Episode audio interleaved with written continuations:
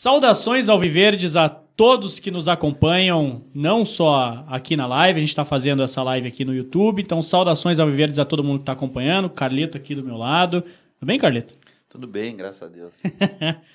é, hoje com um convidado mais do que especial, acho que é, é voltado aí para a torcida e tirando os canais oficiais do clube, primeira vez que a gente vai é, conversar, com, conversar com ele, apresentar ele oficialmente para a torcida. É, então já quero dar as boas-vindas a você que está nos ouvindo nos, em todos os agregadores aí de podcast, seja Spotify, Deezer, Apple, Spotify, é, Apple Spotify não, pelo amor de Deus, Apple Podcasts. E, e, dizer que você fique aí até o final, porque a conversa com absoluta certeza vai ser muito boa. E você que está acompanhando a gente aí na, na live, vai mandando sua pergunta.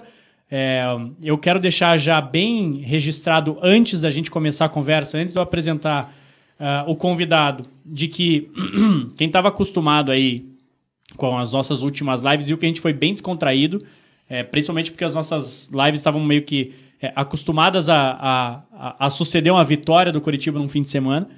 Então, não vai ser uma live tão descontraída assim. Eu acho que a gente vai ter momentos, sim, de, de histórias, de comentários que, é, que vão ser mais, mais leves, mas sem dúvida nenhuma é uma conversa muito mais técnica, se a gente pode falar dessa forma, do que do que as palhaçadas que eu e o Carleto fazíamos nas, nas, nas, nos podcasts e nas lives anteriores.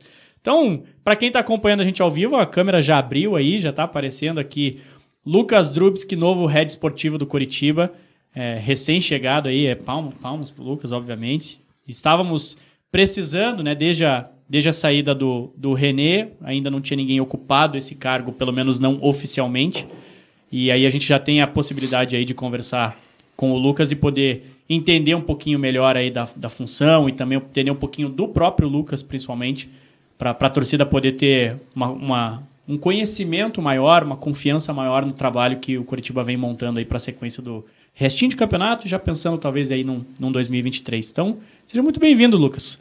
Prazer recebê-lo aí, torcida com certeza deve estar bem, bem ansiosa aí para ouvir essa conversa.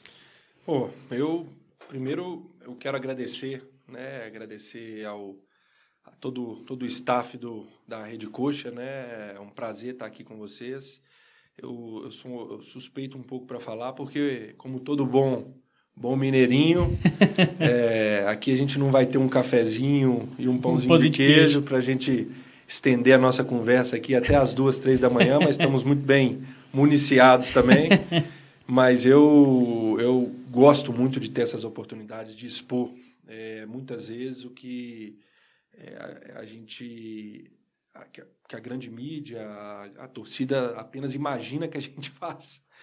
Então, é, sempre que a gente tem essa oportunidade de, de falar, de expor, de bater papo mesmo, sem ser aquela coisa às vezes gravada, às vezes digitada, que você não sabe entonação, não sabe o teor daquilo que foi conduzido. Ali você vê perguntas e respostas sem corte, sem, sem, sem mimimi.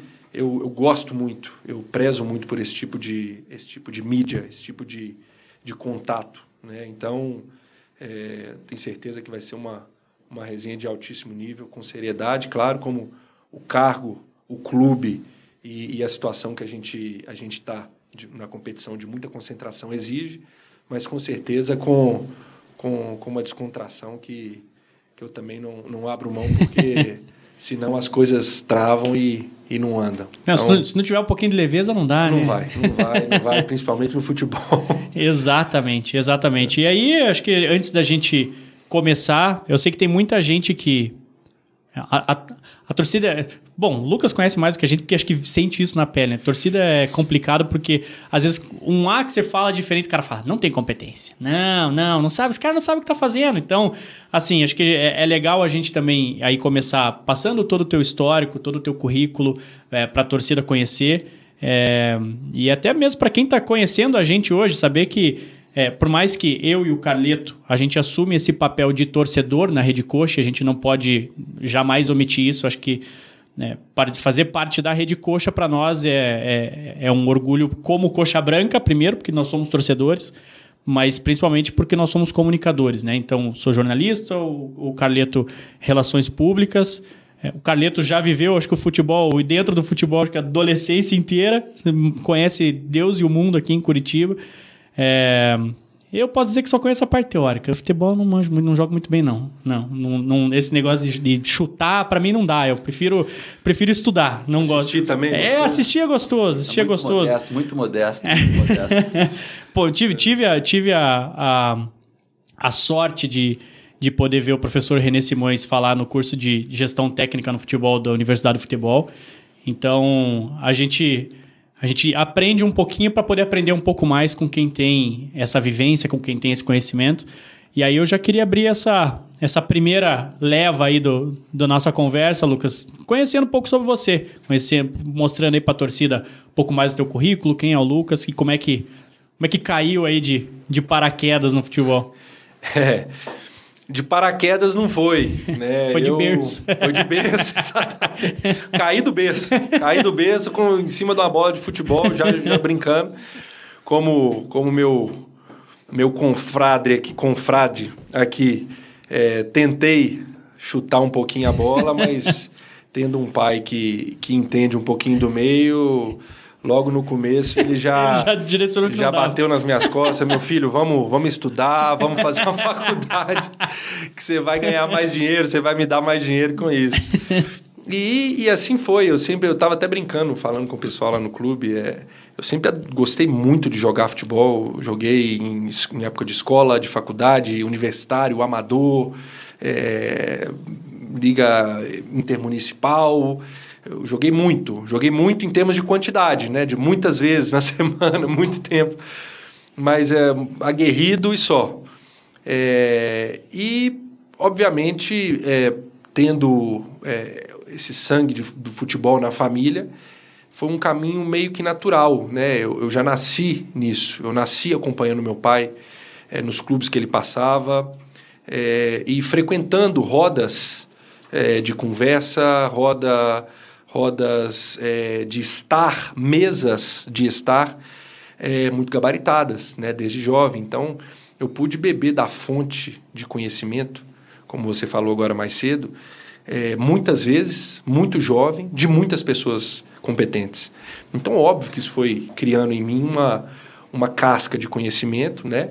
E, e, e a predileção pelo esporte, óbvio, né? Foi, foi natural. Eu, desde que eu me entendo por gente, em época de de escola, eu já, eu já falava, poxa, eu quero trabalhar com futebol, de alguma forma, eu quero mexer com futebol. E meu pai, a gente sempre, sempre, sempre assistindo jogos juntos, a gente é, é estudando mesmo, vendo um jogo com outra perspectiva, sem ser per perspectiva de torcedor, de até porque isso, eu lá em casa nós somos três irmãos, né? Eu tenho duas irmãs mais novas. É, ah, que time que você torce? Que time? Eu, agora, mais do que nunca, profissional do futebol, é muito mais fácil falar, mas desde pequeno, um dia meu pai estava num clube, outro dia no outro, a gente tinha que torcer para o clube que ele estava, porque Sim. ali dependia do sustento da família. Então, é uma relação que a gente tem muito diferente do torcedor, essa relação do profissional do futebol, que eu já fui aprendendo sendo o lado da família. Hoje eu sou o lado do profissional, mas sendo o lado da família, a gente já vai ficando um pouco escolado nisso. E meu pai, é, vendo né, esse, esse, meu interesse e esse jeito que eu levava em, na percepção de ver o jogo em si, ele falava: Ó, oh, filho, você, você leva jeito, você tem, você tem um olhar legal para o jogo, faz educação física, vou te carregar comigo, como tem N casos aí de exemplo de uhum. treinador que leva filho, leva irmão, leva. O próprio cunhado, Tite na seleção, né? Ah, o Tite, o Cuca, enfim. É, é normal, porque é um cargo que além da competência, exige confiança, né? Sim. De você ter um confronto ali de ideias. O, o, o treinador precisa ter um, um, auxiliar que, que faça esse contraponto para ele. Isso é, isso é salutar, su, salutalíssimo, super salutar para uma longevidade do, do treinador né, no cargo. E, e, eu falava com ele, eu falei, pai, beleza, mas eu não, eu, eu não tenho essa paixão em fazer o jogo em si como ele, como treinador que é, e os treinadores têm essa paixão de fazer o jogo, estudar as nuances do jogo, todos os aspectos que permeiam o jogo e a feitura dele, treinamentos, estratégia, aperfeiçoamento técnico, parte tática. É, eu gostava dessa parte sim, mas o que me encantava mais era o backstage, era o que ficava por trás das cortinas. Era não fazer só o jogo, fazer futebol. Eu tinha um, um, um, cara que eu me espelhava muito, assim, que eu via muito amigo do meu pai, trabalhou com ele em Cruzeiro, em Atlético Mineiro, que era o Eduardo Maluf, finado Eduardo Maluf. Uhum. Eu via o trabalho dele, eu falava, putz, eu quero ser esse cara, eu quero fazer o que esse cara faz. E naquela época não tinha essa essa é, esse grande destaque que tem hoje para esse, esse papel do executivo de futebol, diretor executivo, a nomenclatura muda em alguns clubes, dependendo da cultura. Não tinha isso, né? Eram poucos, geralmente era o, o antigo Cartola. Né? Sim. O Cartola, que era aquele dirigente estatutário que, às vezes, muito bem resolvido na vida financeiramente, podia tirar aí um, dois, três anos de licença na empresa ou, enfim, naquilo que fazia, para dedicar ao clube exclusivamente, né? Então, à medida que foi havendo essa profissionalização dos gestores no futebol, é, as coisas foram ficando um pouco mais, mais claras para esse meio. Naquela época, não. Né? Eu ainda com 15, 16 anos. Mas eu já tinha essa, essa percepção de querer mexer com gestão de futebol. E como hoje não tenho, você citou até o curso de gestão técnica, eu fiz parte da segunda turma Olha só. desse curso há quase 10 anos. É, eu fui da 14 quarta. Quando o professor Medina, quando o professor Medina estava abrindo a Universidade do Futebol. É, hoje a gente tem cursos como a própria Universidade do Futebol, Futebol Interativo, uhum. que é uma, uma, um, uma, um, uma escola de curso sensacional de especialização para o futebol em diversas áreas. A própria CBF Academy, que também tem, é, que eu tenho o prazer de ser professor também, tem diversos cursos. Mas naquela época, e, e, hoje nós estamos falando de cursos profissionalizantes especializados. A gente não está falando de uma formação, de uma graduação em gestão do esporte. Sim. Naquela época, nem isso. Então eu falei, puxa, como que eu vou? Eu quero mexer com isso. Que que eu faço o quê? que curso que eu vou fazer? Eu vou fazer educação física?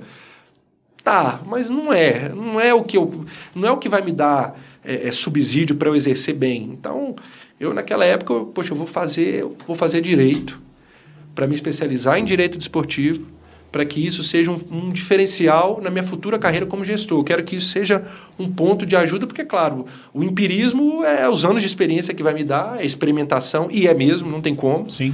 Mas eu quero ter um diferencial que seja essa parte de contratos, essa parte do direito desportivo. E assim o fiz.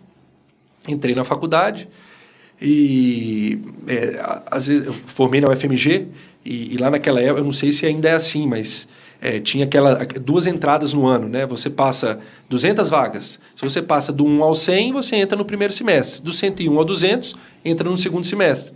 Eu entrei dos 101 aos 200.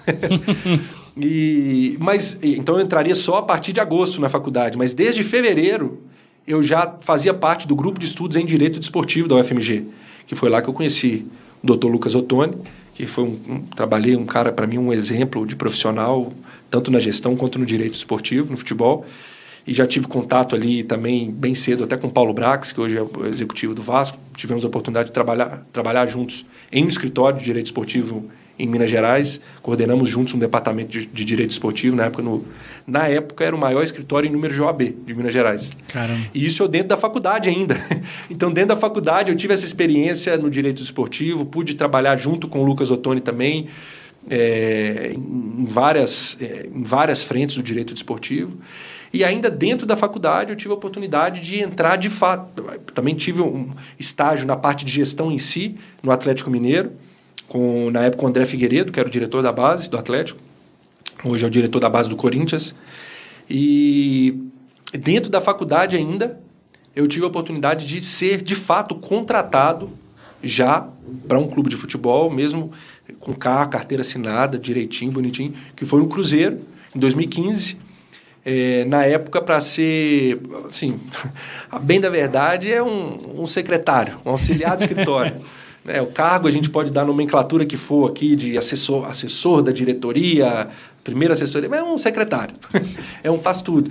O que é sensacional, porque o que eu queria era entrar, era estar tá dentro ali, é estar tá vendo, vivenciando aquela é, o, o métier que eu sempre tive a oportunidade de ver com olhos despreocupados, né, de sempre acompanhar meu pai, de tal, e agora estar dentro da estrutura mesmo, fazendo parte da estrutura, interferindo na estrutura. Então eu queria entrar. Quando eu tanto que fala, poxa, qual foi o incentivo que seu pai te deu? Zero, nenhum. O dia que eu cheguei para ele falei que eu estava largando o escritório para ser secretário na base do Cruzeiro, ele falou: você está ficando louco. Que isso? Não, não, você tem que é, é, ser advogado 10 anos, depois vai entrar um advogado de clube, daí mais uns 5, 6 anos você vai para gestão, mas com, daqui uns 15 anos agora eu falei, pai, não, não, obrigado pelo conselho. Mas não, eu vou, eu quero, é isso que eu quero, eu quero estar tá ali, eu quero estar tá, tá lá dentro.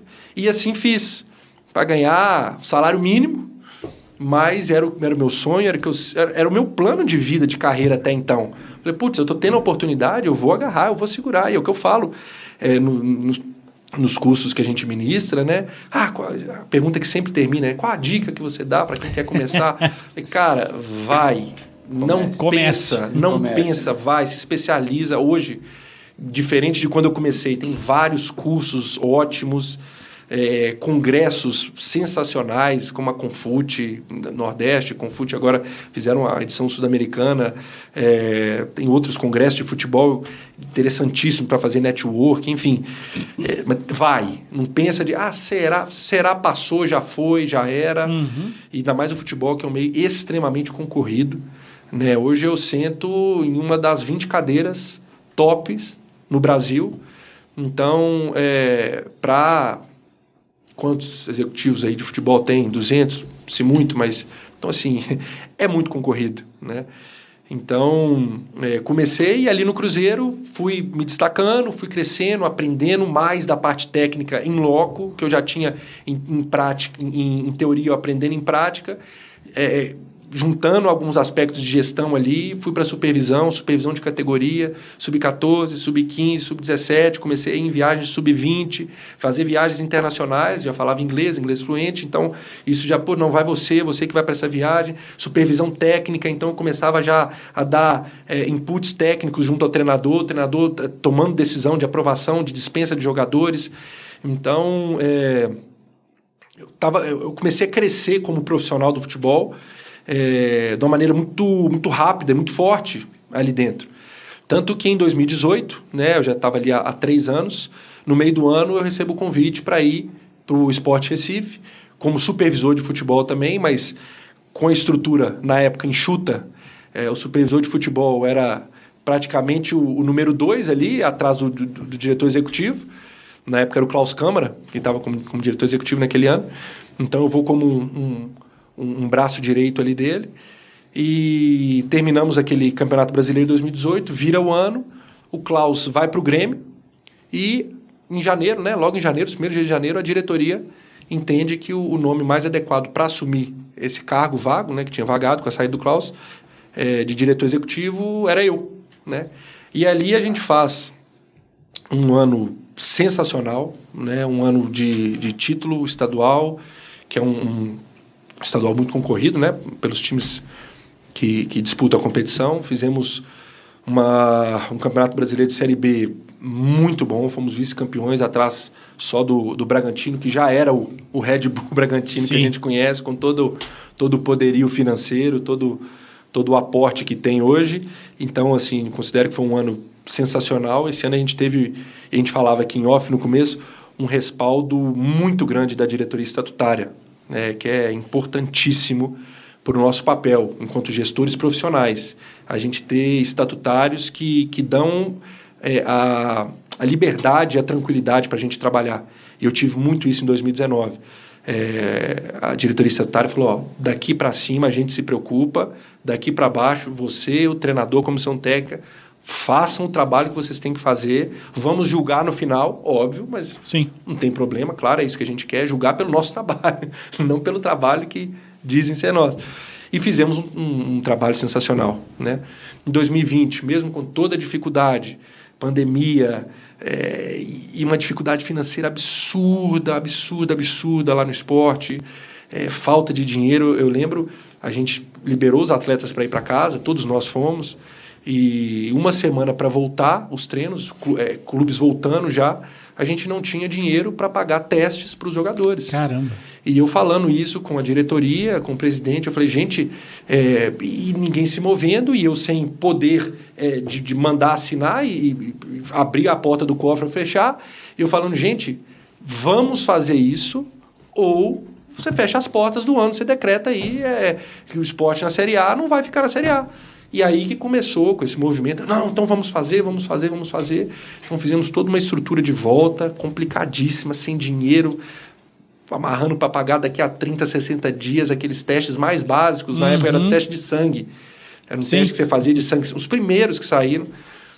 E mesmo com toda a dificuldade, é, fazendo contratos e não conseguindo honrar, fazendo pagando, é, fazendo parcelas e, e, chegava na hora, não honrava, e dificuldade de trazer jogador, porque as pessoas se falam, futebol é muito, muito pequeno, então é, se você atrasa um pagamento aqui, a pessoa, o empresário, o jogador comenta com o outro, não, aqui está atrasado, não, aqui os caras não já pagam. Era, vira uma bola de Então é uma dificuldade de montar um elenco, de trazer, absurda. E aí, mesmo com toda essa dificuldade, a gente monta um time, é, pelo menos é, é, é, passável de ano, né? E o esporte permanece na Série A em 2020. Né? Permanece até, se salva com algumas rodadas de antecedência. Uhum. E já com o time praticamente é, livre, né? já praticamente salvo, eu recebo ao final, ao final do campeonato 20, de 20, que terminou em 21, né? terminou em fevereiro de 21, eu recebo um convite para ir para o Bahia. Né? E, era, e era uma situação que eu já vinha é, debatendo todo ano, eu comentava com a diretoria, falava, gente, é, olha, eu sou um profissional de mercado, e aí, vocês contam comigo para o próximo ano? Vocês. Eu falo, às vezes, nem em questão de, de valorização profissional, eu falo de perspectiva de trabalho mesmo. Sim, claro. Eu, eu, eu, estarei aqui ano que vem? Sim. E estava passando uma efervescência política muito grande na época no clube. É, o presidente não sabia se se reelegeria, se seria ele, se seria outro. E eu falava, gente, eu, eu preciso definir minha vida, eu tenho família. Eu não estou nem falando claro. de, de novo de valorização salarial, estou falando de vocês contam comigo. Isso aí a gente vê depois, a gente pensa valorização se tem ou não, daqui a um mês, daqui a cinco meses, daqui a seis meses. Tinha sido prometido é, é, valorização salarial para mim em 2019. Do, o salário que eu entrei de supervisor, eu falo isso, o salário que eu entrei de supervisor no esporte foi o mesmo salário que eu recebi no último dia como diretor executivo. Meu Jesus. Três anos. Então, quando eu, eu, eu vou para o cargo de diretor executivo com bilhões de responsabilidades a mais nas costas, não, vamos esperar passar o campeonato. Acabou o campeonato, fomos campeões. Não, espera campeonato, começar a competição, espera o meio do ano. Agora tem que esperar subir. Aí subimos. Não, agora espera virar o ano. Aí espera virar o ano. Não, agora pandemia. Pô, não, pandemia, não, pandemia não tem jeito. Então espera acabar. Sempre foi assim. E eu sempre trabalhei com dedicação, com empolgação, porque um clube grande, um clube, poxa, é campeão brasileiro, um clube que a gente não tem nem que ver. É, para mim era, era muito bom também. É, ah, você pagou para trabalhar? Não, eu, eu recebi o que eu tinha que receber e doei o que eu tinha que doar para o clube. E, e, vejo que foi uma passagem assim, excepcionalíssima por tudo que a gente conquistou. Então, quando chega essa proposta do Bahia de valorização, fala, poxa, o que os caras não, não fizeram em três anos, chega um clube e faz em um dia, de apresentar um projeto, toda a estrutura, pô, pensamos assim, a gente planeja assim, o futebol assim, assim, assado. E eu vou e comunico, a gente estava concentrado a gente estava. Ah, o reloginho raspou na mesa. Ah, o Luiz está aqui nos bastidores, para quem está vendo a live, fez o sinalzinho do relógio. Você tá, tá, tá Minha corta também, se eu tiver falando. Eu falei que eu gosto de falar. Eu gosto de falar, falo um bocado. É, e o, o Bahia me faz esse projeto assim sensacional e a gente estava concentrado no. Eu acho que é a primeira vez que eu falo isso, porque depois quando eu vou para o Bahia também. É, a possibilidade de conversar com a imprensa era fechada, uhum. não tinha, era enfim. E ainda era, tinha resquícios de pandemia também, não? Tinha, é, tinha.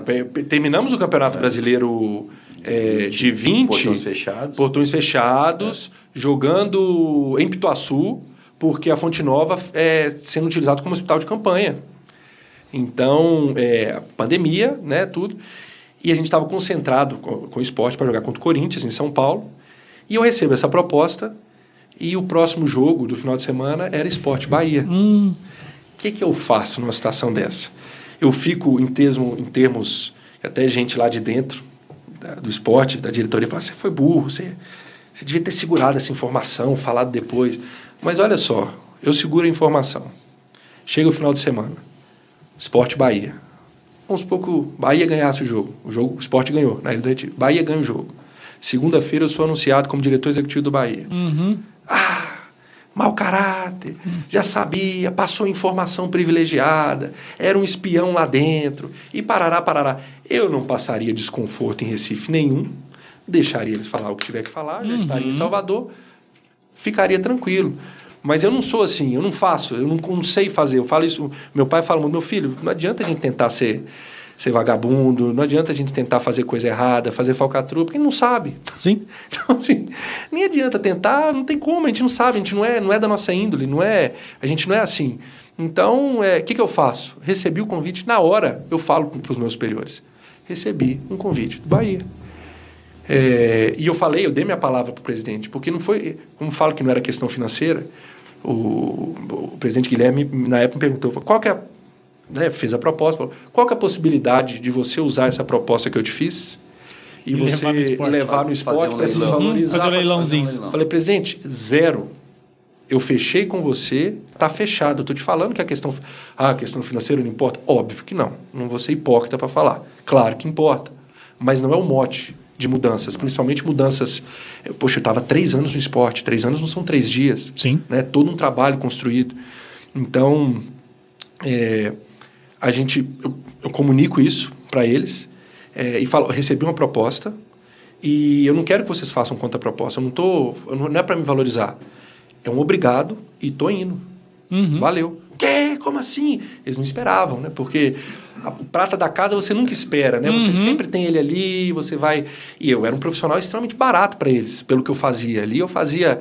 Eu era o executivo, eu era o gerente, eu era o diretor jurídico, eu era. Fazia tudo para eles. Eu era um, um cara que era um funcionário que recebia pela metade de um fazendo trabalho de três, quatro.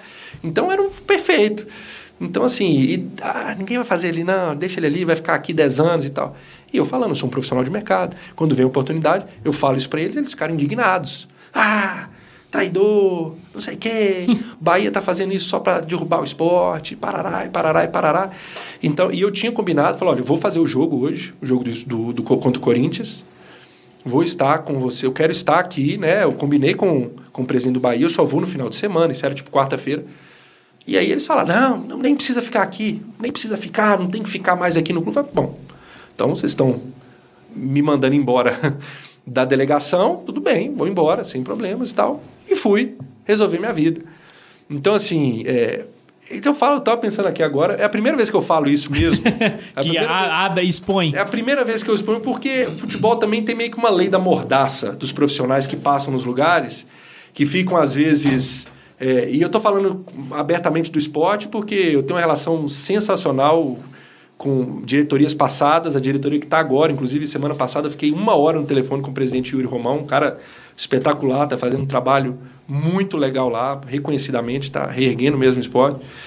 Então, mas é uma coisa que a gente fica calado, então muitas vezes a versão que sai é aquela do outro lado e fica como tido como a verdade. E não é. Né? Esse medo que a gente tem às vezes de, poxa, se eu falar, o que, que outros presidentes vão pensar? Vão falar, putz, esse cara é um cara que fala mal de, de diretorias passadas e tal. Então, é difícil você ver um profissional saindo, seja treinador ou executivo, é, com a sacanagem que for na saída, botando a boca no trombone para falar e parará. Só esses mais consagrados aí que estão no futebol porque gostam, porque não precisam, mas não tem esse, esse poder de chegar no microfone e falar as verdades. Então, é, eu passo, parando para pensar aqui, porque a resenha estou me sentindo à vontade. Pode falar. É, é a primeira vez que eu falo isso, da saída, né? Muita gente achou, ah, foi traição. Eu falei, não foi, eu fui extremamente. Tudo aconteceu do jeito que aconteceu, porque eu fui extremamente limpo, aberto. E era uma coisa inevitável que eu, eu é, por minha parte, não teria acontecido da maneira que aconteceu, porque eu dei várias oportunidades. Gente, vamos, vocês contam comigo? Não, e nunca foi passado essa, essa firmeza, né? E é, e é um fato comum no mercado, né? Falando de futebol, a gente até tem um lado mais emotivo, um lado, né? Mas no mercado, mesmo falando em multinacionais, né? Em, em gestão, não né? jogador, time, torcedor, falando em gestão de negócios, é um fato comum no mercado, né? Ser valorizado por uma outra indústria, por uma outra agremiação. Então, e eu concordo 100% com você, eu também acho que tem que abrir antes, né? E, enfim, é, o esporte teve a chance dele, né? Meu ponto de vista, né? Posso estar enganado. O Bahia viu teu potencial e quis levar você para o Bahia. Exato, assim, é, e eu gosto, eu tenho amigos assim sensacionais, amigos da diretoria, de quem está agora, quem estava nessa época, quem estava na anterior. Então, assim, eu sou muito, muito grato né, pela passagem lá. E vamos para o Bahia, ainda com esse resquício de pandemia. É, ainda o time não tinha se salvado, né? E, e, e eu lembro quando eu chego, os jogadores. É, eu chego para o lugar do Diego Serri, que já tinha algum tempo, já, já, já tinha saído. E quando eu chego, os jogadores demonstram uma, um alívio. Putz, graças a Deus chegou alguém para sentar na cadeira. Porque estava faltando esse elo ali da comissão técnica. É, o, o Dado Cavalcante tinha sido colocado como interino permanente. Uhum. Então, assim, era um treinador. É, é, um treinador, um cara espetacular, competentíssimo, muito amigo. É, respeito muito o trabalho e, e admiro o trabalho dele. É, mas ele é, é, é, por, por, mais que ele passou por vários clubes, né, inclusive aqui, muito experiente, ele é jovem ainda de idade, assim como eu. Então, assim, carecia de ter mais suporte ali, que não, não estava tendo, suporte mesmo de condução é, de grupo. Né? Eu falo que o trabalho, um dos trabalhos do diretor executivo, aqui no caso o head esportivo, é, é, ter essa, essa condução do elenco, a condução técnica do elenco em conjunto com o treinador. Porque o treinador tem meios que o executivo não tem para fechar essa leva de gestão e o executivo, por consequência, né, tem outras ferramentas que o treinador não tem, que casado você consegue fazer um trabalho excepcionalíssimo de gestão de grupo. Né? O que ocorre muitas vezes hoje, eu vou já devagando um pouco, depois a gente volta. o que ocorre hoje muitas vezes, é, às vezes por falta de conhecimento, e eu faço meia-culpa em nome dos executivos, que muito executivo de futebol não sabe o que tem que fazer. Vai muito no dito popular, ah, o contratador de jogador, o cara que contrata jogador, que faz elenco. Ah, então quer dizer que montou. O time foi bem e aquele cara é um bom executivo. Exatamente, ver elogio para executivo é raríssimo. Você vê só porrada. Ah, o time foi mal, ah, não sabe montar elenco, então não presta. Sendo que é uma das várias funções que o executivo tem que fazer. Esse é um momento bom para você até explicar para o nosso telespectador o que é a função de um head É, até assim, é bom porque a gente está, como a gente está ao vivo no YouTube, pessoal. Não me aí, viu, gente? Não, imagina. Deixar, a, a gente recebe perguntas, às vezes, superchat, o pessoal paga lá e destaca para mim a pergunta, tipo, oh, lê minha pergunta. E o Gustavo Tonetti, um abraço para tu, grande amigo. É, está sempre com a gente aqui na Rede Coxa.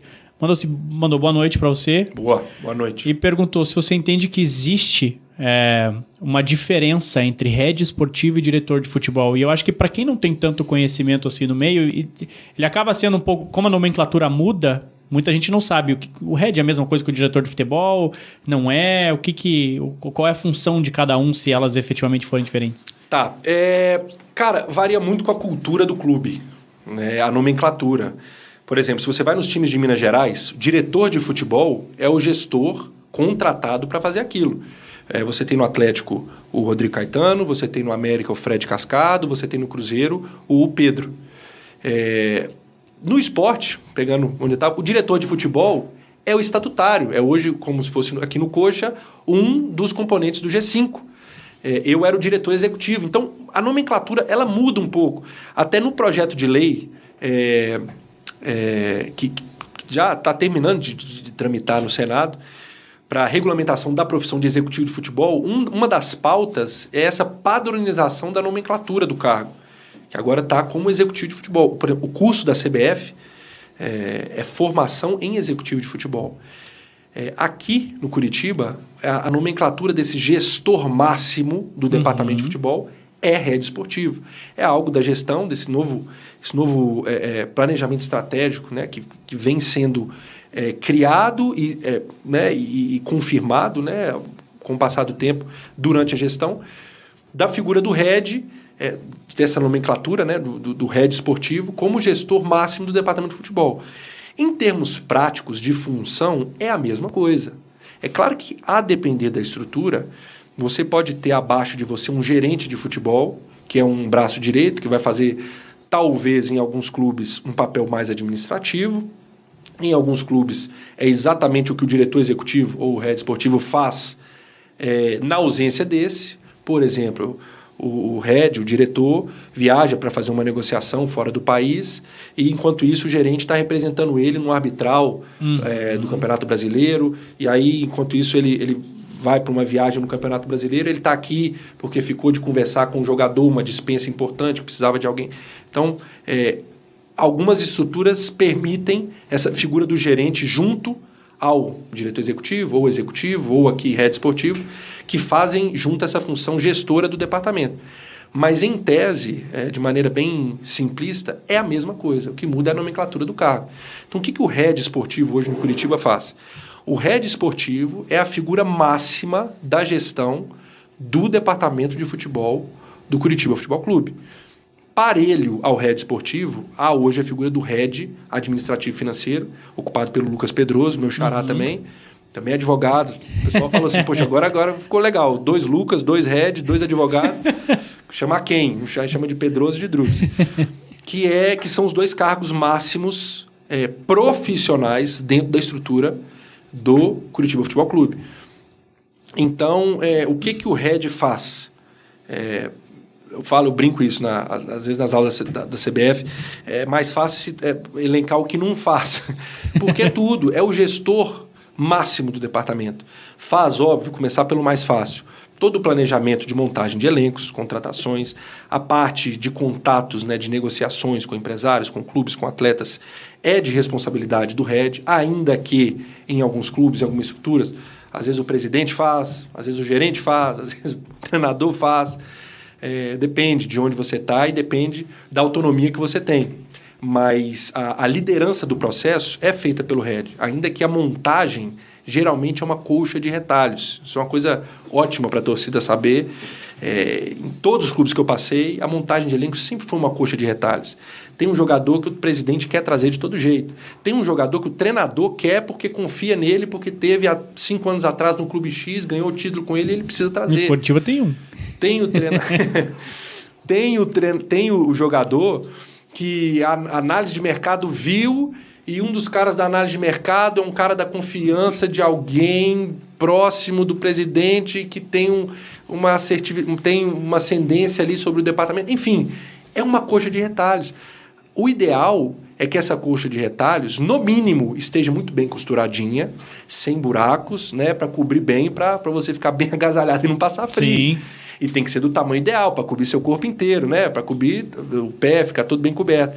O que acontece muitas vezes é um buraco gigante onde você não vê.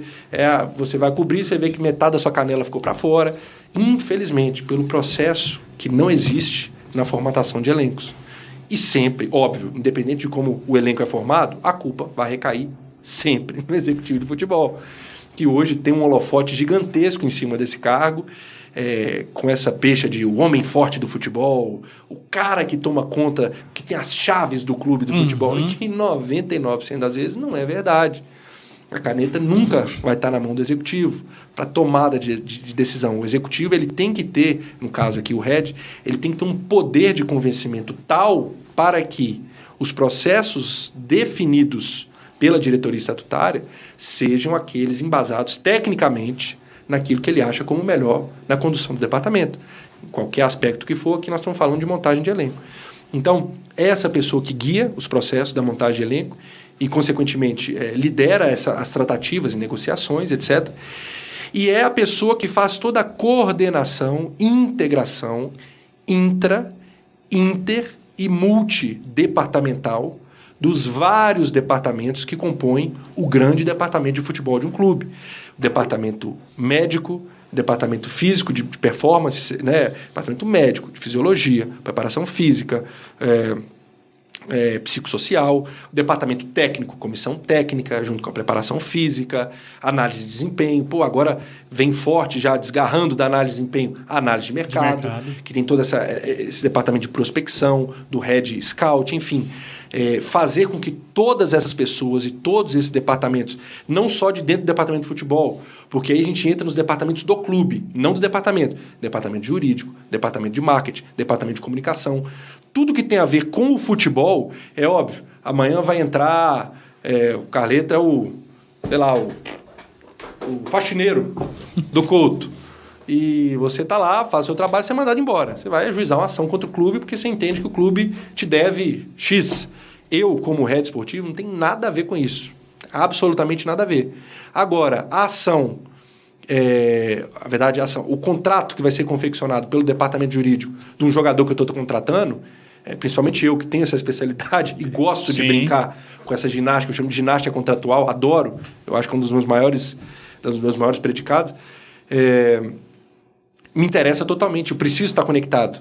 Ah, o departamento de marketing vai fazer uma ação de lançamento de camisa, igual lançou essa camisa linda agora da faixa azul, em comemoração à faixa azul. É, eu tenho que saber absolutamente nada. Agora, os jogadores que vão estar ali na noite de autógrafo, no dia tal, eu tenho que estar por dentro. Porque uhum. esse dia uhum. tal não pode ser véspera de jogo, porque os caras estão concentrados. E também não pode ser um jogador polêmico, entre aspas, porque está brigado com a torcida. Se eu botar lá, eu vou botar a integridade no jogador em risco. Então tem que planejar, pô, não vai o fulano, tem que ir o ciclano. Isso eu tenho que estar por dentro. Então essa coordenação interdepartamental dentro do departamento de futebol, toda é de responsabilidade do head. Então, assim, nós estou falando aqui já, não sei, uns 20 minutos e ainda não exauri, porque tem problemas que surgem durante o dia que a gente, até brincando, pô, vamos postar isso aqui, podemos postar isso aqui no Twitter. Cara, posta no Twitter, não posta no Instagram, não. Coloca isso aqui. Não, isso aqui não vamos postar, não. Se o pessoal da mídia perguntar, responde. Vamos deixar sair em off, mas não vamos nos posicionar enquanto clube, não, porque é interessante por causa disso, disso, disso. Tudo isso passa pelo escopo de ações do RED. Então é muita coisa além de contratar, é muita coisa além de formatar elenco. E óbvio, e aí o que muitos até não fazem, é você ser o gestor técnico do departamento também. Porque eu tenho que ter a capacidade de julgar o trabalho do treinador, se é bom ou ruim, e eu tenho que ter a capacidade de julgar é, um jogador, se ele vai me entregar aquilo que eu espero, que eu quero naquela contratação, naquele tipo de jogador, ou não, porque senão é muito fácil. Eu vou tomar decisão baseada na, na nossa resenha de boteco aqui. Perdeu tá ruim, ganhou tá bom. Muito fácil tomar decisão assim. Na verdade, o futebol nos induz a isso, uhum. na maioria das vezes. Então, se um treinador chega para mim vendendo a ideia de que ele joga um jogo reativo e que ele pensa em jogar assim, e eu entendo que o clube tem um DNA de jogo reativo, um jogo aguerrido, um jogo de velocidade, e o treinador começa a trabalhar. É, treinos que induzem os atletas a fazer um jogo de posse. A, as contratações que ele indica são de jogadores técnicos, meias, que vão fazer um jogo de posse mais qualificado. Eu falo, não, peraí. Você me prometeu um tipo de jogo e eu te trouxe pensando que você traria um tipo de jogo, independente de resultado. É, e você está montando uma equipe para jogar um outro tipo de jogo. Como é que eu vou saber a diferença de um jogo de posse e um jogo reativo se eu não souber o que é um jogo de posse e um jogo reativo? Claro para julgar o trabalho do treinador, independente de resultado. Se perdeu, tá ruim, se ganhou, tá bom. Então, a gestão técnica, e aí junto com o treinador, e é uma das coisas que eu defendo, eu sempre sou muito fechado com o trabalho do treinador. Ah, você morre abraçado com o treinador? Claro que não. Óbvio que não. Assim como o treinador também não morre abraçado com o executivo. Mas eu acho que o treinador, como cabeça do projeto técnico, ele não é, ele não é o definidor de parâmetros do projeto, mas é o cabeça do projeto técnico. Então ele tem que ser subsidiado é, de recursos para trabalhar. E aquilo que eu falei, é, em termos de gestão de elenco, o, o executivo, o head esportivo, ele tem ferramentas que o treinador não tem, que casadas as duas, conseguem fazer uma condução e gestão de elenco absurda, sensacional dentro do clube de futebol. Então, assim, isso é um pouquinho do que um head esportivo faz dentro do Curitiba e que a gente espera fazer aqui à frente do clube com muita responsabilidade, é, muita alegria por estar onde está e com muita, muita consciência e competência, porque eu falo, né, a gente até brincando, eu falei que estou esperando o nascimento da nossa da minha primeira filhinha. Pô, você está muito novo para ser, ser pai. eu sou jovem, não tão jovem quanto eu, eu dizia ser alguns anos atrás, mas é, eu já tenho quase 10 anos de experiência no futebol. É, trabalhando, ganhando a vida com futebol. Então, 10 anos não são 10 dias. Né? Eu só tive passagens, graças a Deus, até hoje, por clubes campeões brasileiros. Então, quem está aqui, eu falo até agora direcionado para a torcida coxa branca, que muitas vezes tem é, receio e justo, é normal, às vezes, quem é esse profissional, quem é esse cara que está chegando, é passar um pouquinho de tranquilidade, errar, óbvio que a gente vai errar, a gente a tendência é que erre pouquíssimo e se errar um erro que tem margens de correção rápida e de extensão curtíssima. Uhum. Mas é, passar que quem está aqui não é aventureiro, quem está aqui não é um cara que caiu de paraquedas, quem está aqui não é um cara que está experimentando, quem está aqui é um profissional de mercado, um profissional com experiência de passagens por clubes grandes, de conquistas, títulos, títulos importantes. Por onde passou, graças a Deus eu tive todo o clube que eu passei, eu pude levantar troféus, troféus importantes. Sou acostumado a ser campeão, espero, tenho plena convicção, confiança em Deus que a gente vai manter essa essa a, tradição. Essa história, essa tradição aqui no, aqui no Curitiba. Deixa eu fazer uma pergunta. É, quando você vai para o Bahia, você começa um trabalho do zero. Quando você vem para o Curitiba, você começa um trabalho na metade. Como é que você enxergou essa proposta? Eu percebi que você é um cara que analisa muito bem as coisas. Como você analisou essa proposta para você vir para o Curitiba e começar esse trabalho?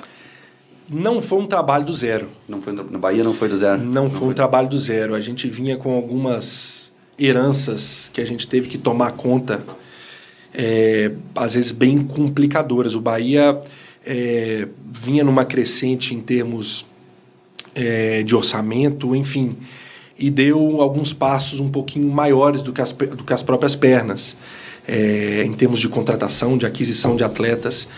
E de repente é, foi apostado muito alto, né? a, a gente joga pouco, deu praticamente um all-in na esperança de que o, crescimento de sócio, de receitas, ia continuar é, na mesma progressão que vinha nos últimos dois, três anos, e vem a pandemia em 2020. Ou seja, decepou todo o planejamento administrativo e financeiro do clube, mas com os passivos já, já, já conquistados. Então, é, eu chego no Bahia é, na reta final do Campeonato Brasileiro, o time brigando para não cair, naquela, estava até falando, né? Os jogadores é, aliviados com a chegada, a gente junto com o dado, a gente abraça, faz aquela, aquela corrente final de gestão de condição de elenco, e o time com uma rodada de antecedência se salva e na última ainda consegue uma vaga na Sul-Americana. Uhum. É, e um elenco com jogadores é, consagrados, né? Gilberto, Rodriguinho, Rossi, Sim. Lucas Fonseca, Douglas, Friedrich, enfim. É, então, é, vinha já com esse passivo grande do que fazer com atletas que não interessavam o clube, com salários astronômicos que o clube não tinha capacidade de pagar. Então, grande parte dos nossos esforços. Boa. grande parte dos esforços no primeiro semestre, eu considero que foi um primeiro semestre de extremo sucesso, porque fomos campeões da Copa do Nordeste, que é um título, para quem disputa a competição, importantíssimo, e só quem disputa sabe o tamanho que é uma Copa do Nordeste. É a dificuldade. Coisa, a dificuldade e, e, e a, o nível técnico da competição é sensacional. Uma competição. Fiquei quatro anos no Nordeste, três no, em Recife, um em Salvador. E é uma região, um povo que respira futebol 24 horas por dia, apaixonado. O que a gente vê em jogos, é, agora na Série A, você vê Fortaleza, Ceará, com 50 mil, 55 mil pessoas no estádio, todos os jogos. Então é isso aí em todos os jogos da Copa do Nordeste. Você vai no Sampaio Correia jogar contra o. Vai no Maranhão jogar contra o Sampaio Correia, é lotado. Você vai na Ilha do Retiro jogar contra o esporte, lotado. Você vai na Fonte Nova jogar contra o Bahia, lotado. Então, assim, é uma competição é, é, sensacional. Fomos campeões da Copa do Nordeste, fizemos uma campanha de Copa do Brasil sensacional, fomos até as oitavas de final, saímos para o Atlético Mineiro campeão e mesmo assim, a gente tava, a gente perdeu de 2 a 0 na ida, o jogo no Mineirão. Estávamos ganhando de 2 a 0, jogamos, tivemos que mandar o jogo em Feira de Santana, porque ainda com problemas de pandemia, é, Pituaçu não estava disponível e a Fonte Nova ainda estava sendo usada como hospital de campanha. Mandamos o jogo em Feira de Santana. E mesmo assim fizemos 2 a 0, estava levando o jogo para os pênaltis. No finalzinho, Vargas fez um gol, 2 a 1 tirou tirou a gente. Então, assim, fizemos um primeiro semestre muito bom, tendo que é, é, é, é, resolver esse passivo todo, uhum. o que de certa maneira também impactou a equipe que a gente poderia montar ao longo do ano. É, vários, vários jogadores eu tinha certo, eu tinha acertado, e chegava no aval final, não vamos fazer. Não podemos fazer. Jogadores, eu não. Até questão de ética, eu não vou Sim, claro. citar nomes, mas que tiveram o ano passado, de 2021, fantástico nos seus clubes. Né? Três, quatro jogadores até por curiosidade aqui, até dando moral pro pai de coisa, quando a gente terminar em off eu, eu conto os jogadores. Mas é, que infelizmente a gente estava travado, a gente estava né, tava preso. E aí, enfim, é, começamos a entrar naquela infeliz roda do marasmo, da mesmice do futebol brasileiro, de ah, vamos mandar o treinador embora porque sim.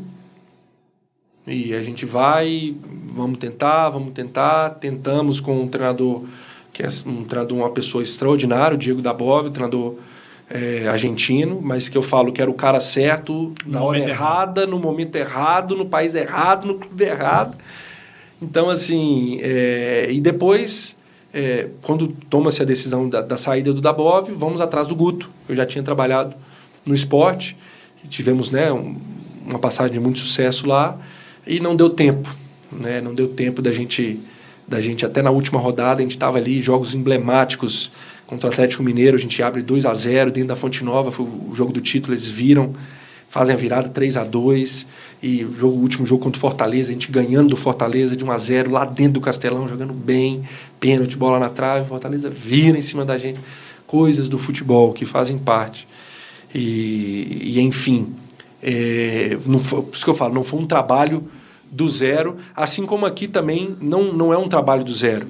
É, sempre a gente carrega a herança, não tem como a gente passa uma régua, manda todos os jogadores embora, todos os profissionais do departamento de futebol, vamos contratar todo mundo. Não tem como, isso é impossível. Sim. Né? Mas é bom porque eu sou contratado numa perspectiva de médio e longo prazo, né? de planejamento já de próxima temporada. Óbvio, 100% do nosso foco é aqui, é agora. Até nessa, nessa, nessa proposta de trabalho conjunto com a comissão técnica de treinador, que a gente já fez muito bem outras vezes, de fazer essa condução do grupo nesse esse objetivo máximo nosso, que é a permanência na Série A para o ano. Nossos esforços todos estão voltados para isso.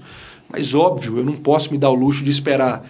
Eu, eu brinco isso com o G5. Chegar no dia 13 de novembro, a gente, poxa, agora vamos ver qual o botão que a gente vai apertar de tomada de decisão.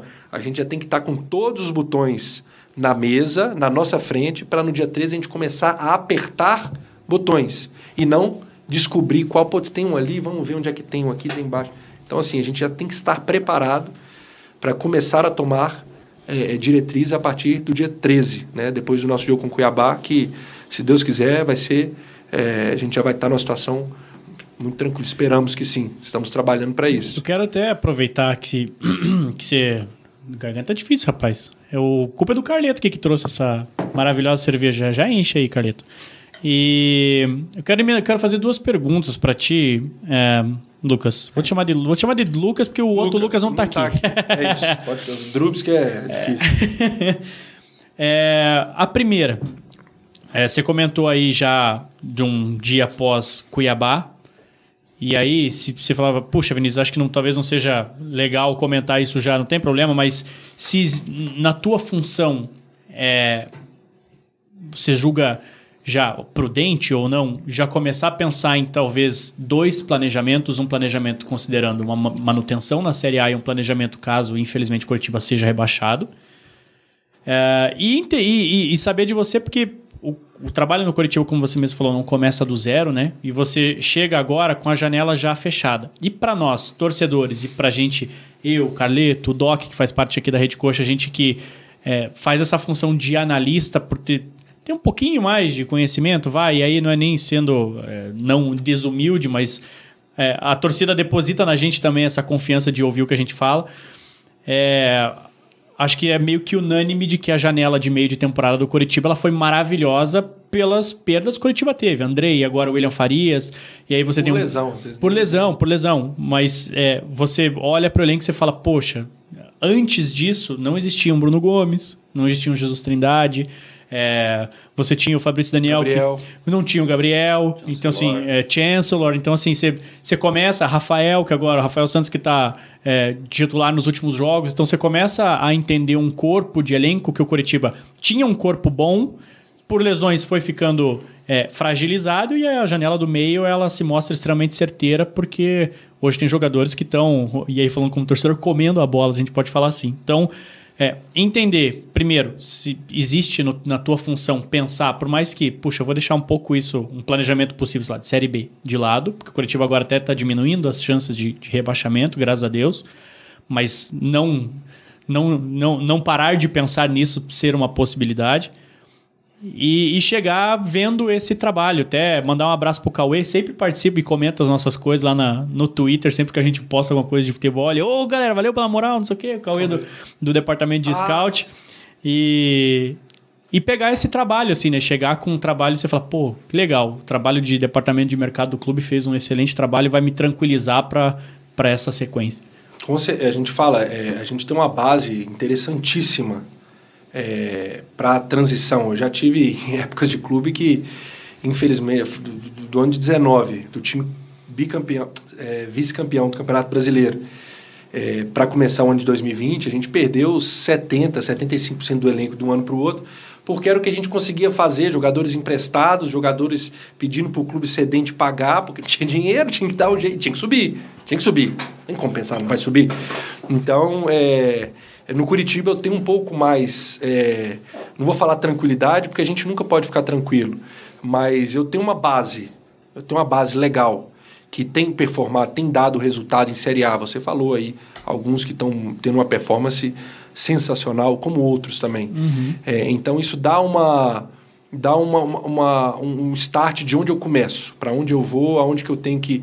É óbvio que a gente sabe as carências do elenco. Eu, sei, eu tenho, não tenho um mês de clube, mas já, já tive minhas conversas com o treinador, com o gerente, com o coordenador técnico, é, um pouco com, com alguns membros do G5, de onde a gente tem que atacar, independente do cenário.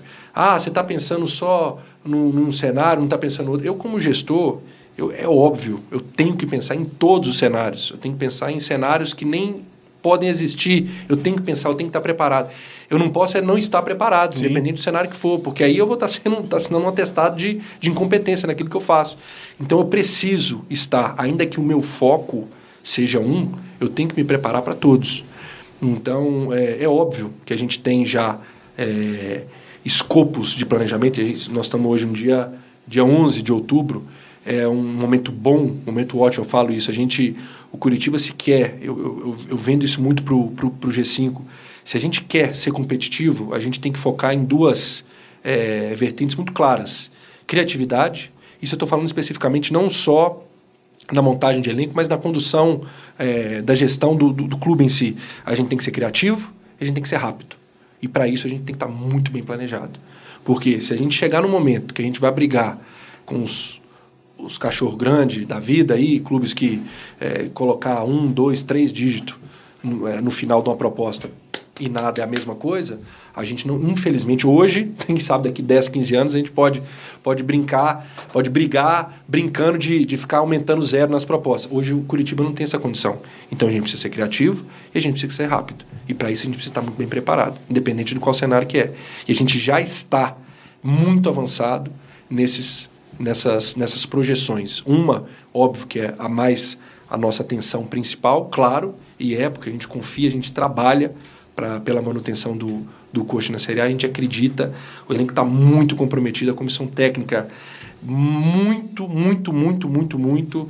É, o pessoal do G5 todo é um suporte. Eu falo, é, é, o primeiro clube que eu chego que eu, eu vejo um suporte tão grande dos estatutários em relação ao trabalho técnico é, em, em, validação daquilo que a gente passa, de comprar a ideia, que eu nunca vi em nenhum clube que eu passei. Então, isso é muito bom. Isso é muito bom. E os resultados vão aparecendo. Não é à toa, não é, é aquele livro que a gente estava falando até no off aqui, do Ferran Soriano. A bola não entra por acaso mesmo. Não entra mesmo. É claro que o futebol, por ser o esporte que é, eu cito até o outro livro, os números do jogo, já leu também? Uhum. Então você sabe muito bem, é, não dar um spoiler para quem não leu, mas é um livro, é um livro técnico, não é um livro de história. Sim. É, o, os autores tentam trazer aquela cultura do big data, né, dos uhum. esportes americanos, para dentro do futebol e passam é, o livro inteiro é, é, é deliberando essa tese para chegar no final concluir e falar: o futebol é complexo demais para ser reduzido em números. Sim. Mas nos dá números interessantes para a gente trabalhar. Exemplo: futebol é o esporte em que a pontuação mínima gol, né, tem mais valoração em resultados finais de partidas do que qualquer outro esporte. Ou seja, o gol vale muito mais do que um ponto no basquete, que termina 115 a 114, não vale nada, do que 36 a 30 no, no futebol americano. Mas no futebol 1 a 0 acabou. Uhum. Então, assim, por conta disso, é um esporte que o imponderável muitas vezes vai agir como um fator determinante, independente do planejamento que você fez ou de quanto você se preparou bem para aquilo. Mas uma boa preparação, um bom planejamento te leva mais vezes, de maneira mais corriqueira, a um sucesso. Então é isso que a gente tem que se apegar. É o que a gente pode fazer. Começou, apitou os 90 minutos, o nosso trabalho acaba até apitar de novo no fim dos 90 minutos. E é isso. Então, assim, a gente tem que estar preparado mesmo, eu muito mais na função que eu estou, e já estamos é, nos, nos municiando de, de várias alternativas para todas as possibilidades. E a sorte acompanha quem está preparado, né? É, fala isso, né? A sorte, a sorte costuma, pô, acordo cedo todo dia, trabalho pra caramba, e a sorte vem mesmo, né? É engraçado, a sorte vem, vem, graças Parece que vem, né? Que acordar cedo. É. eu não, eu não, não, não, espero que você abra, até pela, pela posição que você ocupa. É, mas dá para abrir para a torcida alguma coisa sobre o, um trabalho de renovação com alguns desses atletas? Não, não precisa citar nome, tá? Mas é, assim, estamos trabalhando para isso. Tem porque, muitos assim... atletas, tem muitos atletas interessantes, é, já muito testados e aprovados por todos, que têm contratos mais longos. E isso dá uma certa tranquilidade. Alguns não. Então a gente precisa estudar bem essa formatação de elenco para 2023, é, o que, que a gente consegue fazer aliado com o que a gente quer fazer. E além disso, né, o consegue, o pode né, fazer. Então, assim, é, não, tem, não tem nenhuma tratativa acontecendo nesse exato momento de renovação, até porque seria até contraproducente nesse momento que a gente está. A gente tirar o foco de qualquer um dos uhum. jogadores.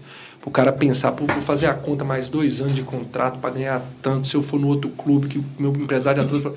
Velho, Domingo e se o cara tá por empréstimo, pior ainda, né? Domingo tem clássico, é. semana que vem tem São Paulo, depois Exato. tem Inter. Vambora, Curitiba, campeão brasileiro, nós precisamos estar tá embutido aqui, imbuído aqui no, no, no, objetivo. Então, isso é até estratégico desse ponto de vista. É, haja vista que muitos jogadores, como falei, já têm um contrato um pouco mais é, confortável para nós, em termos de, de manutenção. É, e também estratégia de momento que a gente está passando na competição. O foco é total, o foco é 100% na permanência, é 100% no próximo jogo. Hoje a nossa cabeça está 100% no rival para o jogo de domingo. Acabou, esquece, passou a régua, 100% no jogo de São Paulo. E assim vai, sucessivamente. Então, se eu não quero que o cara pense no jogo que vai ser daqui 10 dias, que vai ser importantíssimo, eu vou querer que o cara pense nos próximos dois anos, do quanto que vai entrar de grana no bolso dele. Então, assim, até nisso tem o timing para a gente fazer.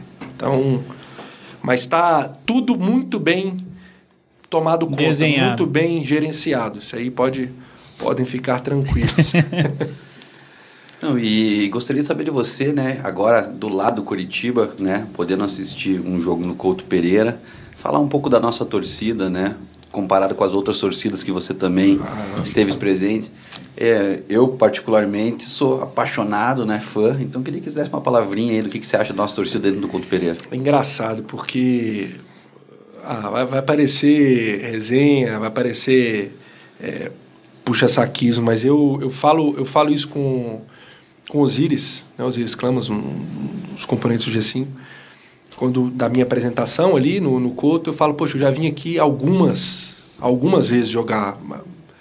E sempre que eu vinha era uma sensação, é, porque o vestiário do adversário, propositalmente, sai óbvio, Exato. sai debaixo de onde a, a, a, né, a, onde a, maior concentração da torcida, né, que você vem da, da, da cabine de televisão à esquerda, uhum. né? Então, é, você já chega propositalmente, é baixo, eu sou alto, eu tenho um 1,88, 1,88m. então já tem que abaixar. Você entra abaixado e já com aquela recepção de verde, de fumaça. Você dá uma. São poucos os lugares que você entra, e eu, eu posso falar, eu tenho o privilégio de conhecer, se não todos os, os principais estádios e arenas aí do Brasil, alguns fora do Brasil também. É, são pouquíssimos, eu conto em uma mão aqui, no máximo, estádios que você entra dá aquela. Dá um gelo. Dá aquela, aquela, aquela, aquela segurada. Tanto que eu acho que eu nunca ganhei do Curitiba aqui. Nenhuma vez que eu vim, o máximo eu empatei. É, porque é uma atmosfera diferente. É uma atmosfera, eu falo de quem vem de fora, é pesada. Pouquíssimos estádios conseguem transmitir isso. Não sei se é pela construção do estádio, óbvio que é. Em concomitância com o que a torcida faz, porque é incrível. É, quando eu vi é, no primeiro jogo, eu perguntei pro pessoal, pô, será que vai dar quanto? Foi o meu jogo meu que foi domingo, Ceará. Né? Foi o primeiro jogo aqui em casa que eu Pô, será que dá umas. Quantas pessoas cabem no cu? Dá 45 mil pessoas, lotado. Falei, pô, será que dá pelo menos umas 30? Os caras, ah, não, não. Vai dar. Não vai dar isso tudo. De noite, domingo, chuva. E aí, quando eu chego no estádio, aquela galera, aquela gente, eu falei. que isso, cara? Frio, aquele frio, 8 graus, de noite, chuva, Chovendo. os caras na chuva, sem camisa, rodando camisa. falei, cara, velho, tem 40 mil pessoas aqui. Não deu isso tudo, deu, deu menos. Mas olha que engraçado. A, a quantidade de pessoas que estavam, que, que foi ao estádio, para mim, leigo, vendo a primeira vez, e aí observando, né, como já do lado coxa branca, que tinha muito mais gente do que tinha de fato. Porque a, vo a, a voz de quem estava ali duplicava, triplicava, quadruplicava. Porque fecha o setor inteiro de um lado, mais do outro lado. Falei, velho, tem. Eu falei, eu falei, eu cutuquei os caras. Falei, você fala que não ia dar nada? Quase 40 mil pessoas aqui, sensacional, 6 horas da noite, no domingo. Não, não deu isso. E aí, quando saiu o público, né? Não tinha dado o estudo mas a impressão que era era que tinha muita gente. Então, assim, agora vivendo o lado do Curitiba, eu até fiz questão de, assim que acabou o jogo, eu falei, bicho, eu tenho que filmar, eu tenho que filmar isso aqui, porque acabou o jogo, tanto o jogo do Ceará, agora o nosso do, Sofreu do Red junto. Bull, foi nada, bobagem. Isso aí, sofreu, e minha esposa grávida, né, ela tá aqui fica, vai ficar 10 dias comigo, depois volta para Belo Horizonte. Primeira coisa, acabou o jogo, eu, tá bem, você tá bem. ela no estádio, né? Vocês não tem dó da grávida? Não, eu falei, pô, eu tenho, o meu jogador que não tem. Pô. Mas que foi um jogo sensacional, acabou o jogo, eu fiz questão, eu, eu não tava aguentando, eu falei, bicho, eu tenho que descer lá vai acabar o jogo, nós vamos ganhar, eu tenho que, eu tenho que parabenizar esses caras lá dentro. Acabou o jogo, eu já fui no Gabriel, já parabenizei ali, o Castão, o John. Eu, eu vou recepcionar esses caras ali na boca do vestiário, porque é, o que os caras fizeram nesse último jogo é digno de aplauso. É, a superação que foi. Jogamos o jogo todo com a menos. Sim. E os caras é, compraram essa ideia passada é, durante a semana. A semana não, né? Os dois dias entre o jogo do Palmeiras, do comprometimento, da seriedade, do que seria esse jogo né, contra o, o Red Bull. No domingo o resultado foi claríssimo em campo do quanto que esses caras querem, do quanto que esses caras estão imbuídos, respeitando a camisa do Curitiba. É, você não vê um jogo como você viu, como você viu domingo, todo dia, todo ano. Independente de ser no Curitiba, em qualquer lugar. Você não vê uma entrega dos caras. E é bem da verdade que mesmo... É, ah, foi aquele sofrimento nos últimos 15, 20 minutos do jogo. Não foi, não. Não foi. Não. Foi tranquilo. os jogadores que entraram no lugar dos que saíram entraram tão bem quanto, uhum. sustentando ali o posicionamento tranquilo, bem. Jogadores até como o Juan, fazendo a estreia deles dentro e de bem. casa, com jogador a menos. O time na situação que está bem seguro, um jogador jovem, com postura, com comprometimento. Não só ele, todos que entraram. Falei dele porque era estreia mas é, não sofreu. Ah, bola alçada. Não teve perigo nenhum. Ah, sofremos. Foi, foi sofrido porque estava ganhando de 2 a 1 um, dentro de casa, a vitória é importante. Estava com um jogador a menos. Então foi sofrido. Para mim foi sofrido desde o minuto 3. O Vale foi expulso no 2. Então, independente do que aconteceu no jogo. Mas em termos de falar. Então, assim, é, fizeram com coração e com comprometimento tático do que tinha que fazer e fizeram muito bem. Então, assim é, e a torcida vem para ser esse complemento, porque os caras jogam vendo que a torcida estava lá. Então, assim, aí de novo, eu comprovei ali nesse meu segundo jogo em casa que a torcida é. Aí de novo, ah, pô, fala isso em tudo quanto é lugar, fala isso para qualquer clube. Cara, não, não é. Não é, porque você ficar num frio de 7 graus, na chuva domingo, de noite, nego rodando camisa, sem camisa, chega em casa, pega pneumonia, o caramba que seja. não é qualquer um, cara. Não é, não é, não tem... Eu, eu fiquei olhando o relógio do minuto 22 do segundo tempo até o último minuto, acho que eu olhei umas 100 vezes no relógio, não passava o tempo e não passava. Eu olhei do minuto 3 até... É, do 3 até o... 3 ah, tá louco, é muita... É, eu, eu, eu assisti o jogo com o Luiz, que tá aqui nos bastidores, e ele olhava pra mim e falava assim, quanto tempo? Eu falei, cara, eu não quero saber disso.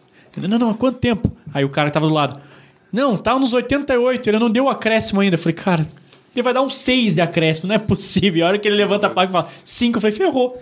Eu falei, não, não, eu não vou ter plaquinha- coração quando pra eu isso. a plaquinha do 5, eu até fiquei mais.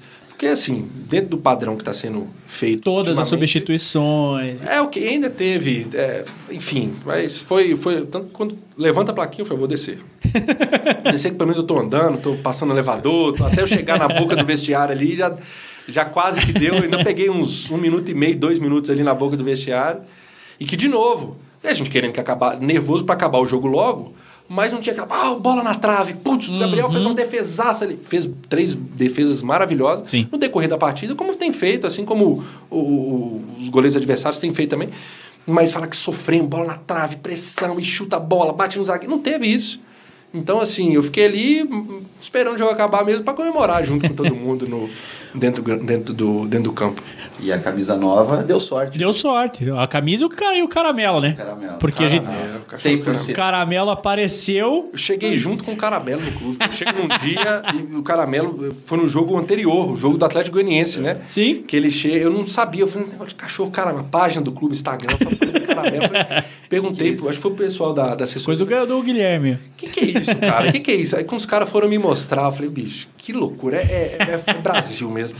O cachorro para, assenta e assiste o jogo, cara.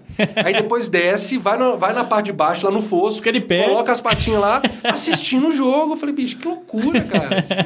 Tá certo, tem, tem que valorizar mesmo, tem que dar moral, porque... E hoje tá, tá vivendo melhor do que muita gente lá também. tá sendo bem tratado pra caramba. Mas é nosso, nosso novo mascotinho. Um mascotinho. Falou. Lucas, o papo tá muito bom, mas uma hora e 18, já nem parece, né, cara? De uma hora e 18 já que tá conversando. Então, queria te agradecer, agradecer quem tá nos assistindo aí também, essa, essa resenha boa. Se deixasse, e se tivesse o café e o pão de queijo, que Ah, esquece. Aí vai embora. Aí duas horas da manhã. Mas eu quero te agradecer, primeiro, por ter aceitado o, o nosso convite, eh, tirando os canais oficiais do clube, né? Acho que é a primeira vez que conversando como, como executivo de rede esportiva do Coritiba. Então, agradecer aí a oportunidade de, de conversar contigo, de entender as tuas ideias, a tua trajetória. E te desejar boa sorte, né? Que sejam alguns bons anos aí e, e- e trajetórias no, no clube que a gente possa e aí, já que você. Eu vou, eu vou encerrar a minha parte para passar a bola para ele para ele se despedir. É, que você falou dos escopos ali, né? Não, a gente tem. O meu papel é fazer um escopo. Então, que a gente pega um terceiro que eu não citei, que é o Curitiba na Sul-Americana. Vai, vai que, né? É, Vai que, né? isso que eu falo. É, tá muito próximo, assim, com esses últimos anos, os, os times brasileiros é, tendo essa, esse sucesso nas competições internacionais, sendo campeão do Sul-Americana. campeão- Agora não, Sul-Americana não. Mas eh, Libertadores, invariavelmente, vai ser. É, tá tá abrindo vagas para baixo ali, É, né? acho que chega no Então, 14, né? Dependendo aí, Copa do Brasil amanhã e É, Libertadores. Em, 2000, no, em 2020, a gente termina o brasileiro em 14 com a vaga de, é, de classificação para a Sul-Americana. Pode ser, pode ser, quem A sabe. tendência é 14, né? É. Vai estar muito próximo ali, mas a gente. Aquilo, vamos pensar tijolinho por tijolinho, jogo a jogo. é, vamos trabalhar com aquilo, falei aqui, a importância é a gente sempre pensar no próximo. Não adianta a gente pensar no passo 8, se a gente no, no passo 2 aqui, a gente tropeça, você não chega nem no 3, você gastou tempo pensando no 8, você- enfim. Temos que fazer o, o nosso de cada dia. Então, mas o escopo está montado. O escopo tá, tá, Quer, tá quer, quer dar a tua, tua, tua deixa final, Lucas? Fica, o microfone tá aberto para ti. Ah, eu, bom, achei um papo ótimo, sensacional. é, gosto de ter esse contato, eu gosto de ter esse, a gente falou, esse bate-papo, porque a gente consegue falar de uma maneira muito mais clara, de uma maneira muito mais verdadeira, olho no olho. E, e vocês, eu falo para vocês aqui, olhando para a torcida, falando para a torcida. Porque vocês mesmos falaram, somos todos jornalistas capacitados para exercer o que a gente exerce, mas somos torcedores. Então é a oportunidade que eu tenho falando para a torcida, vocês representando, é, e falar de todos os assuntos que, que são pertinentes à função, ao cargo. Eu gosto sempre de explicar, de abrir, tirar essas dúvidas, porque muita gente é, às vezes tem essa curiosidade de saber o que, que faz, está ali fazendo o quê, está ganhando dinheiro à toa, está tá, tá tirando proveito do clube. Ou então, na, é o cara que contrata, então contratou mal, pô, esse cara é horrível, é um péssimo profissional, por quê? Porque montou um elenco ruim, não sei o quê. Enfim, é, com conhecimento, 2% do conhecimento dos outros 98% que aconteceu que não está sabendo. Então, eu gosto de ter essas oportunidades de abrir um pouquinho essa caixa preta que muitas vezes é inacessível para quem não está dentro do futebol, para ser mais justo, para ajudar, ainda que sejam tomadas as, as opiniões, as definições, e é, eu respeito todas, óbvio, as que eu concordo, as que eu não concordo, as com respeito e as sem respeito, porque quando a gente aceita entrar para esse meio, a gente aceita ele como um todo, as regras do jogo são assim, eu não fiz, eu não vou mudar, eu aceitei como elas são e eu tenho que saber me portar dentro dele. Eu brinco, o futebol é, um, é uma sopa, que gosta muito de sopa, né? Sim. O pessoal almoça sopa, é, janta sopa. Exato. Futebol é uma sopa que você coloca fama, você coloca dinheiro, você coloca holofote, você coloca inveja, você coloca ciúme, você coloca, na, na linguagem dos boletos, trairagem, você coloca responsabilidade, você mistura isso tudo e você tem que todo dia comer uma porçãozinha dessa sopa e tem que digerir bem. Se você não digerir bem, você está lascado, você é ruim, você é péssimo, todo santo dia. Nós gestão em aquário. A gente falava, todo mundo vendo, todo mundo apontando o dedo. Então, não é fácil, mas eu sabia como era, eu sei como é, então é, eu tenho que respeitar, eu tenho que saber é, transitar bem nesse meio. E eu falo, mas, é, de novo, aproveitando sempre que eu tenho oportunidade, tentar esclarecer mais para que esses julgamentos, essas opiniões sejam mais embasadas, sejam construídas em cima de argumentos mais mais sólidos, mais verdadeiros, e não só achismos que a gente vê muito hoje em dia, não só no futebol, uhum. é, em todos os aspectos que permeiam a sociedade. O futebol é só um reflexo delas. Né? O julgamento antecipado, polarização de decisão, ou você é aqui ou você é lá, se você ou você tem que odiar ou você tem que amar, e geralmente a opinião do ódio ela é muito mais repercutida, ela é muito mais é, falada, gera muito mais engajamento, likes, curtidas, a gente sabe, sabe muito bem como é que funciona. Então, gosto muito, agradeço essa oportunidade que vocês deram de bate-papo. Já me coloco aí já à disposição para outros bate-papos. Sempre que for assim, essa resenha boa, vocês podem me chamar 10, 15, 20 vezes, que a gente vai sempre ter o prazer de de participar. Obrigado mais uma vez. Maravilha, Carleto. Bom, queria Valeu. Agradecer, queria agradecer primeiro os nossos apoiadores, né? A Dega Nova Fonte. Então, é... Gostei do, do, é, do gengibirra. É, um abraço para a Cine. Adeganovafont.com.br, né? Você entra lá, pode fazer teu pedido, receber em casa. Então, obrigado por estar apoiando a Rede Coxa. Lucas, queria te agradecer. É, queria te dizer que te desejo sorte. Como eu disse, a sorte acompanha obrigado. a competência, na verdade, né? Então, desejar sorte é você faça um bom trabalho. E tenho certeza de uma coisa, né? Voltando no começo da nossa conversa, quando teu pai olhou para você e falou assim: "Não, não saia daqui e vá para lá", né? E você foi atrás do teu sonho. Eu tenho certeza que hoje ele está orgulhoso, pensando: "Ainda bem que ele não me ouviu e seguiu o sonho dele". Ainda bem que ele não jogou futebol. Não, não, não, vi ele empate, não, mas eu vi ele empate e foi bem. Não, não, não de ficar no escritório de ah, direito tá. e, e, e para o sonho dele, porque eu sei que é, para a gente poder ter alguma coisa lá na frente, né? Todo o bônus tem seu ônus, né? Então você teve que dar aquele passo para trás para poder escolher chegar onde você chegou hoje. E eu desejo sucesso, que você está muito mais longe. E Curitiba. Muito mais longe com o Curitiba, Curitiba também, na né? Série A agora, 2022. E ano que vem, começando do zero, se podemos dizer assim, um novo trabalho. Um novo ano. Um, um novo, novo ano. ano. O ano vai começar do zero. Um novo trabalho e, e de sucesso para você. Obrigado, obrigado pela força contamos muito com vocês, com o apoio de vocês, de estar tá junto, é. não é de ah, não cobrar só apoiar, cobrar também, mas cobrar junto, estar tá junto com a gente, porque o apoio de vocês, o apoio da mídia especializada, da torcida principalmente, é fundamental mesmo. Ah, é conto da carochinha. Não, não é. A gente fala isso dentro do vestiário, fala com os jogadores de comissão, o apoio geral é fundamental. A gente, quanto mais unido for, mais forte a gente é para qualquer situação que a gente enfrenta. Então, nesse momento que a gente está vivendo de, de, foco, estamos todos no clube, jogadores, comissão, diretoria, todos unidos. Convoco todos, a mídia especializada que cobre o clube, torcida, então nem se fala, para juntar esse coro junto, como sempre esteve, sempre teve né, ao longo do ano, ao longo da história. Agora também, um momento firme para a gente estar tá junto, para a gente cravar esse objetivo final nosso de permanência e aí, se Deus quiser, construir um, um 2023 um pouquinho mais, mais, mais claro no horizonte para a gente. Obrigado mais uma vez. Maravilha, esperamos que tudo isso se concretize, Amém. seja um 2023 muito melhor. Para você que ficou aí até agora na nossa live, nosso muito obrigado. Obrigado para quem mandou superchat aí, Gu é, e companhia aí, eu não vou lembrar o nome de todo mundo. E Porque o Luiz, o Luiz só ia jogando os comentários aqui pra mim, assim, ó, oh, o cara tá falando tal coisa. E, e, a gente vai tentando pescar e jogando as perguntas aqui, né? Essa é a hora que, que enquanto o Lucas fala, a gente vai, putz, será que ele vai dar uma deixa para eu jogar tal pergunta aqui? então, agradecer a todo mundo que, que acompanhou. para você que tá nos escutando aí é, como podcast, independente de onde você tá nos ouvindo, é, muito obrigado pela audiência, por ter ficado até aqui escutando esse bate-papo maravilhoso.